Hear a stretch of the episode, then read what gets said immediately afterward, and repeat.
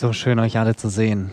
So schön, so friedlich hier sein zu dürfen, Ostern feiern zu können, Gottesdienst feiern zu dürfen.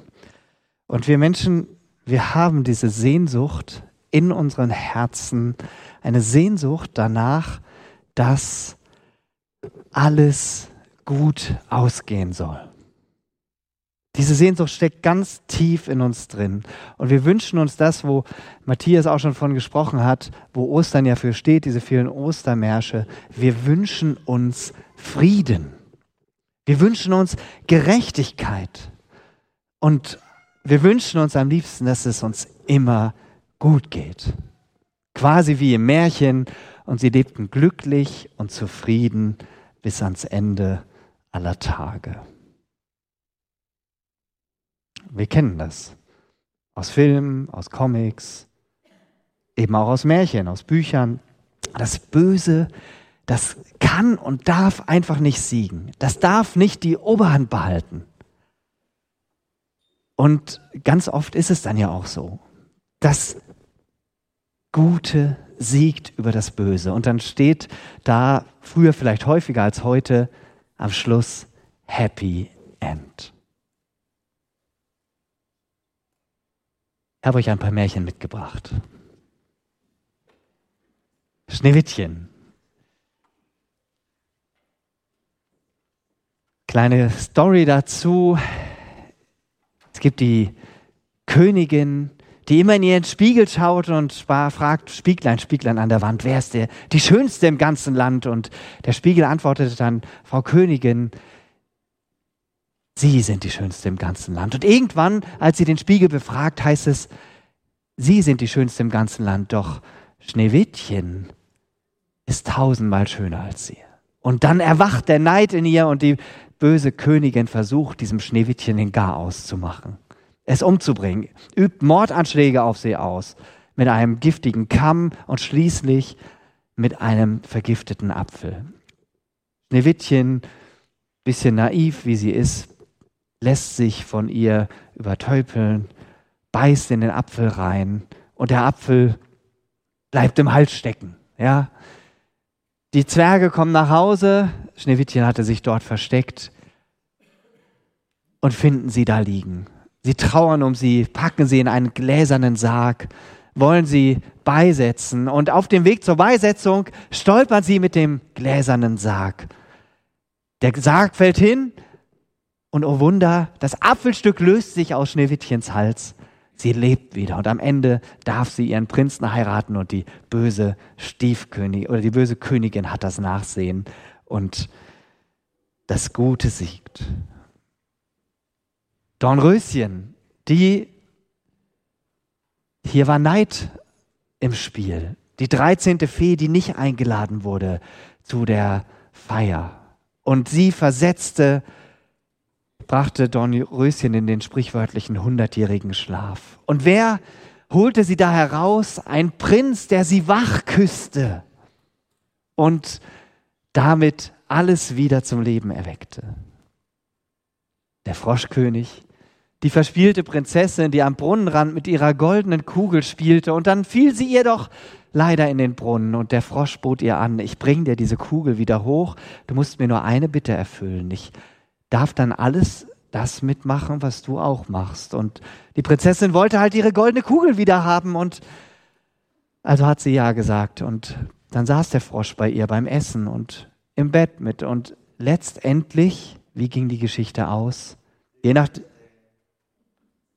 Sie küsste den Frosch. Es gibt auch die andere Variante, da klatscht sie ihn an die Wand und das Ergebnis ist, es kommt ein wunderschöner Prinz wieder hervor. Ja, wunderbar. Und am Ende auch ein Happy End. Ja, die Liebe siegt. Und was natürlich auch nicht fehlen darf, das Aschenputtel, das arme Bettelmädchen, was immer die niedrigsten Dienste im Haus machen muss, darf am Ende den Prinzen heiraten, weil er sie findet, den Schuh, den sie verloren hat auf dem Ball, und der Schuh passt und dann gibt es das Happy End, sie heiraten und die bösen Stiefschwestern haben das Nachsehen. Die eine hat eine blutige Ferse, weil sie dachte, sie könnte sich noch den Bräutigam erschleichen. Oder Filme, ja. Ein paar habe ich euch mitgebracht. Die Schöne und das Biest, eine tolle Disney-Verfilmung. Ein, hier sieht es ja noch ganz nett aus. Es gibt andere Verfilmungen, da sieht das Biest ein bisschen biesthaftiger aus. Auch ein verwunschenes Schloss, ein verwunschener Prinz. Und dann nimmt er diese Schöne gefangen und sie bricht am Ende den Zauber und am Ende auch ein ganz tolles Happy End. Die Liebe verwandelt ein Monster durch eine liebreizende Prinzessin. Oder Sissi, die Geschichte einer jungen Kaiserin, einer Liebe zwischen der jungen Kaiserin Sissi und dem jungen Franz Josef, dem jungen Kaiser. Oder auch schon 30 Jahre alt, Pretty Woman, eine Prostituierte trifft auf einen superreichen und am Ende siegt die Liebe. Und was natürlich auch nicht fehlen darf, Titanic. Wer von euch hat Titanic gesehen? Ist ja auch schon 20 Jahre alt, ja. Ähm, die Geschichte von dem reichen Mädchen Rose, die gefangen ist in ihren gesellschaftlichen Zwängen und dem Abenteurer Jack, der sie verzaubert auf dieser Fahrt auf der Titanic. Und es ist ja eine Geschichte, die aus dem Rückblick erzählt wird. Und die Rose hat dieses Unglück überlebt und Jack ist leider auf tragische Weise untergegangen. Überall begegnet uns die Liebe, schwärmerisch. Die romantische Liebe wird hier gefeiert vom Menschen. Und es ist so schön, wenn am Ende alles gut ausgeht und die Liebe siegt, oder? Richtig schön. Ah, das geht zu Herzen. Nicht umsonst nennt man ja manche solcher Filme Romanzen, ja. Und am Ende eines solchen Films ist man dann glücklich und beseelt kann sich dann ins Fett legen und schlafen. Aber sind wir da nicht gewissermaßen in einer Traumwelt? Wir Menschen sehnen uns danach, dass es so ist und erleben aber tagtäglich, dass es komplett anders ist. Dabei ist dieser Ansatz grundsätzlich gut. Mit der Liebe sind wir bereits auf einer heißen Spur. Doch wie sagt das Sprichwort?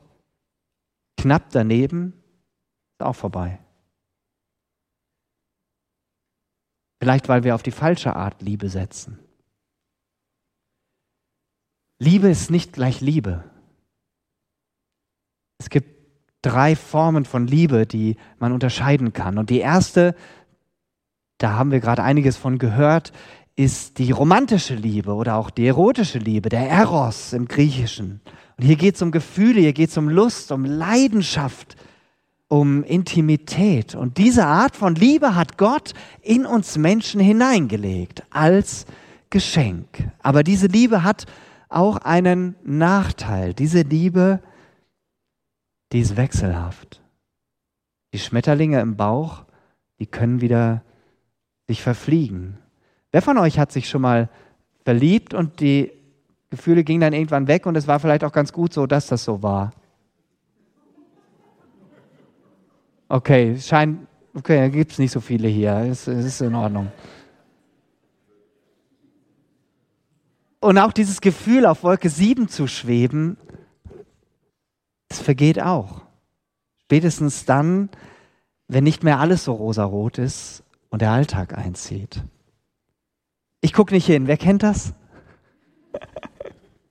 Ihr müsst euch nicht melden, nein. Okay, das ist die, das ist der Eros, die romantische Liebe. Ja. Dann gibt's die Philia. Philia kennt ihr vielleicht.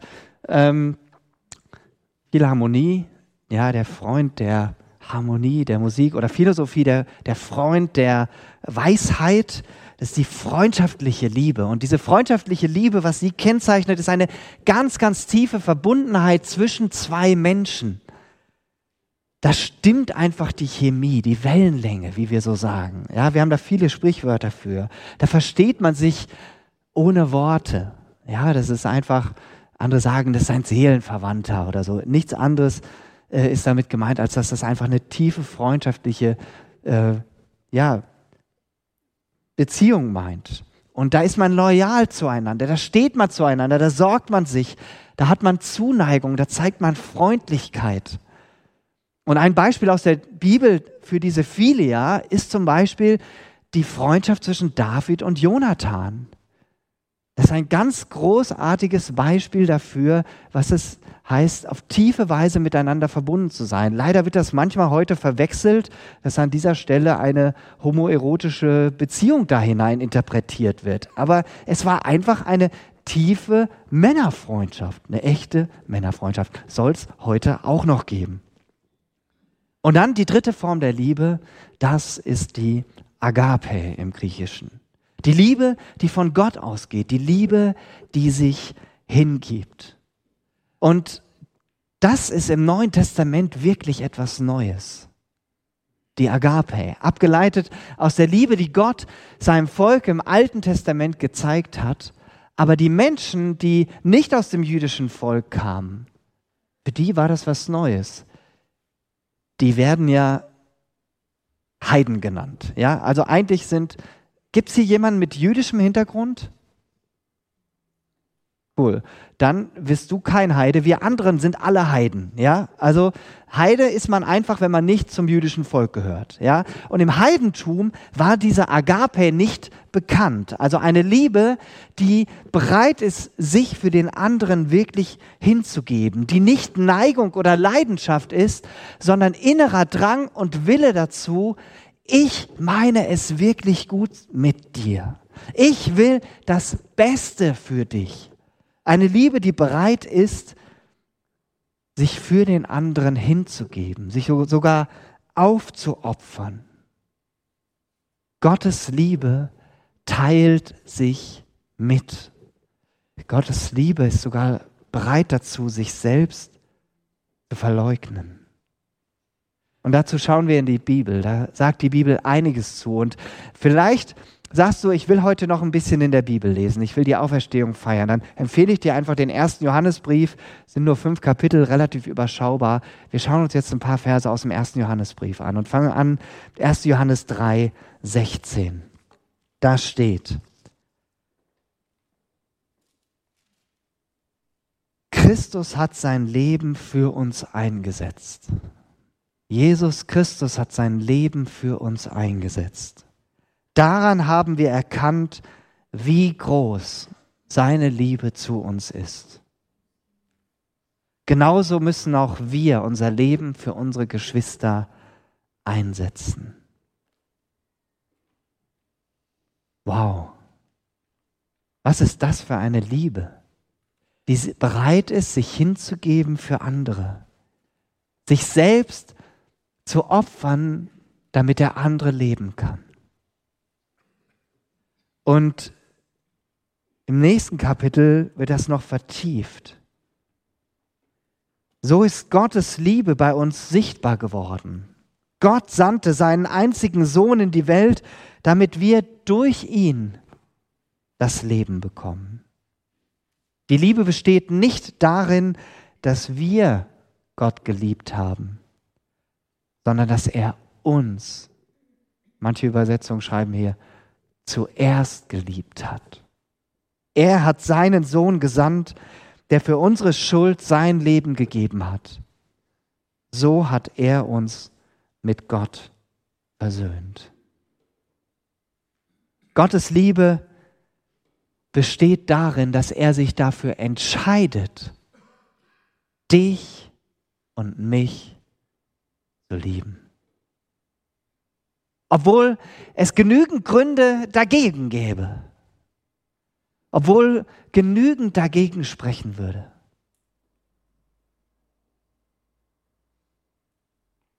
Und konkret sah es so aus, dass Jesus den perfekten Platz bei seinem Vater verlassen hat, Mensch wurde, sich auf all das eingelassen hat, was wir auch alles durchlebt haben, vom Säuglingsalter an, bis er dann mit 33 Jahren am Kreuz hingerichtet wurde.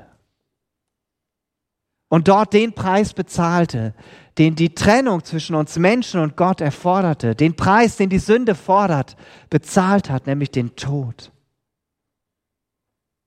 Und das Ergebnis haben wir hier auch in diesem Vers. So hat er uns mit Gott versöhnt.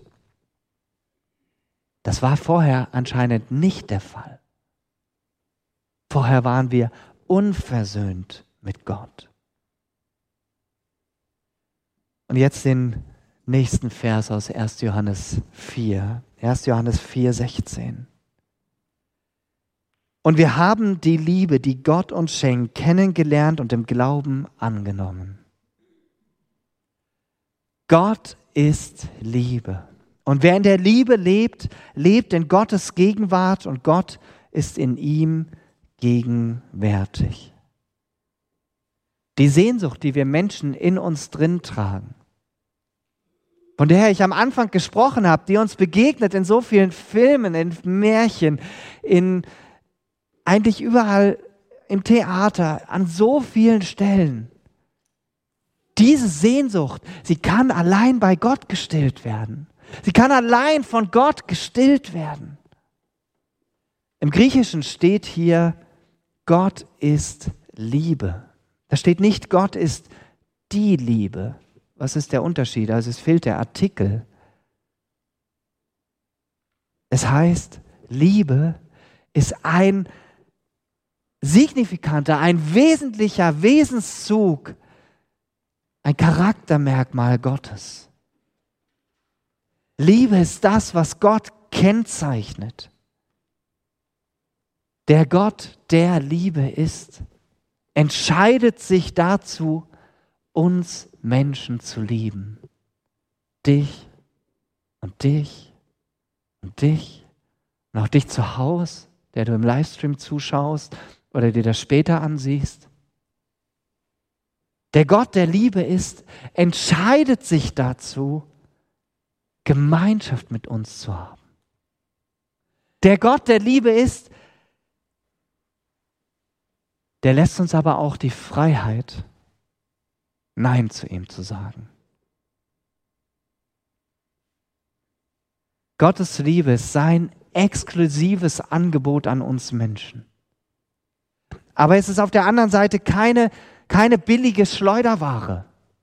Nichts, was es zum Discount-Angebot gibt. Er zahlte selbst den höchsten Preis. Es kostete ihn das Leben seines Sohnes. Gott selber, der sich auf den Weg gemacht hat in Jesus, um sich hinzugeben, damit wir bei ihm sein können.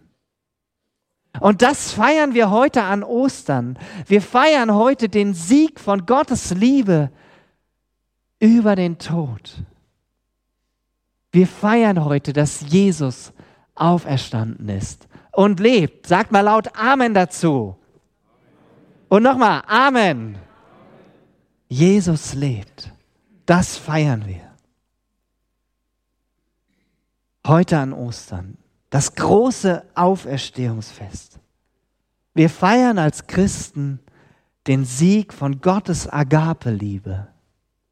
Nichts Romantisches, auch nicht die Freundesliebe, sondern von Gottes hingegebener Liebe, die sich selber hingibt über den Tod. Und wir erinnern uns daran, dass Jesus aus dem Grab wieder auferstanden ist und lebt.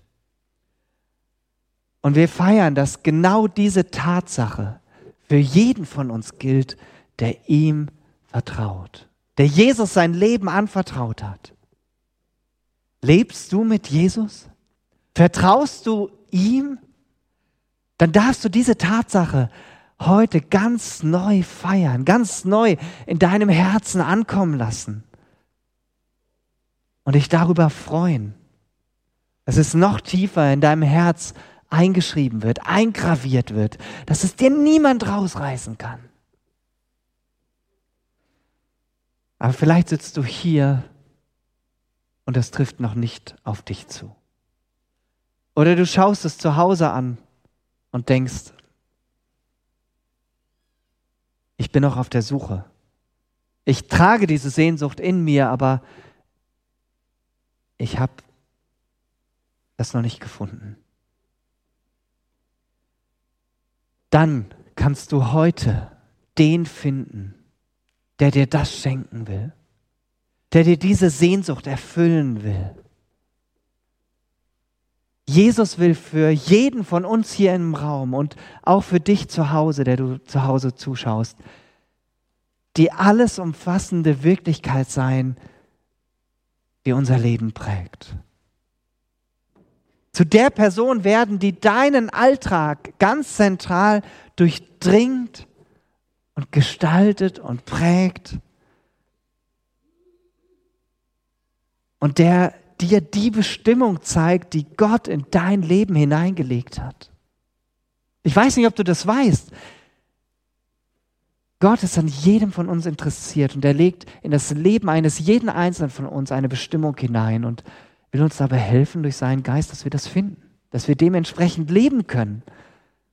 Dass wir nicht am Ziel vorbeileben, sondern dass wir seine Berufung, die er für uns hat, entdecken und leben. Und alles beginnt damit, dass du heute erkennst, dass Gott dich in Jesus zuerst geliebt hat. Und dass sein Sieg über die Sünde und den Tod auch für dich echtes Leben bewirkt. Echtes Leben, was nicht mit dem Tod endet.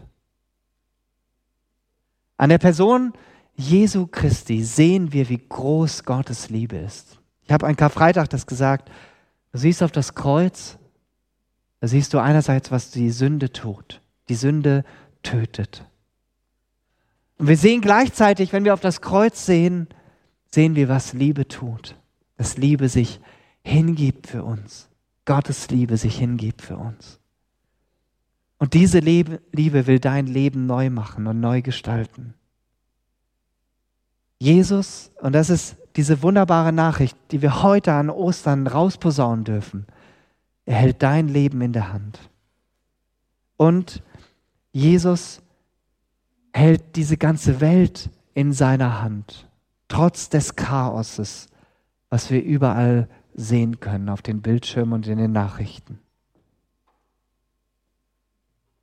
Und Jesus hält dein Leben in seiner Hand, wenn du ihn lässt. Einige von euch kennen ja den Film Titanic und da gibt es eine Szene, die schauen wir uns jetzt kurz an.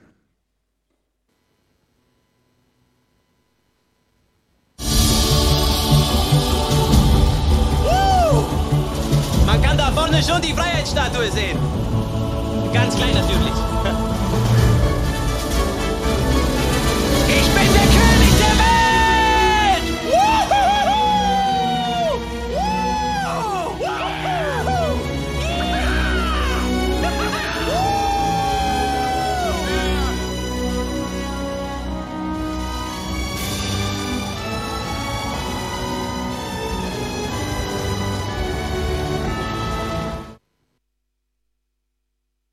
Eine klasse Szene. Und sie ist so ein Sinnbild dafür, dass wir Menschen gerne die sein wollen, die König sein wollen. Die da stehen und sagen, hey, ich bin der König der Welt und jeder von uns will gerne King sein. Aber wir sehen leider, was passiert, wenn jeder King sein will. Die Konstrukteure, die Konstrukteure der Titanic vor 110 Jahren, die haben gesagt, dieses Schiff ist unsinkbar und ein Eisberg hat sie das Fürchten gelehrt und hat taus über tausend Menschen das Leben gekostet. Und wir sehen heute ebenso, was geschieht, wenn Menschen zu viel Macht haben und diese ausnutzen können und sagen, ich bin King oder Präsident. Was unkontrollierte Macht, wozu die führt. Sie führt zu Krieg, sie führt zu Chaos, zu Terror, zu Zerstörung, zu Tod, zu unsäglichen Gräueltaten. Doch heute, heute an Ostern dürfen wir ausrufen, Jesus ist der König der Welt. Jesus ist der König der Welt. Das darfst du ausrufen, da wo du lebst, in deiner Familie, in deinem Umfeld, bei deinen Nachbarn, beim Arbeitsplatz, hier in Herborn oder an dem Ort, wo du lebst. Jesus ist der König der Welt. Er hat den Tod ein für alle Mal besiegt. Und er hält neues Leben für dich bereit. Und deshalb siegt Gottes Liebe immer.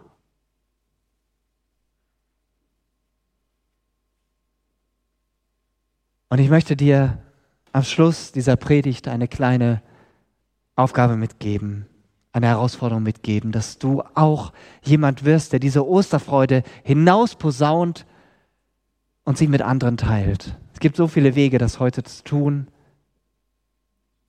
Überleg dir, wie du mit jemandem die Osterfreude teilen kannst. Und dann tu es. Mach das. Werde ein Botschafter dieser guten Nachricht. Jesus ist der König der Welt. Weil Liebe siegt. Amen.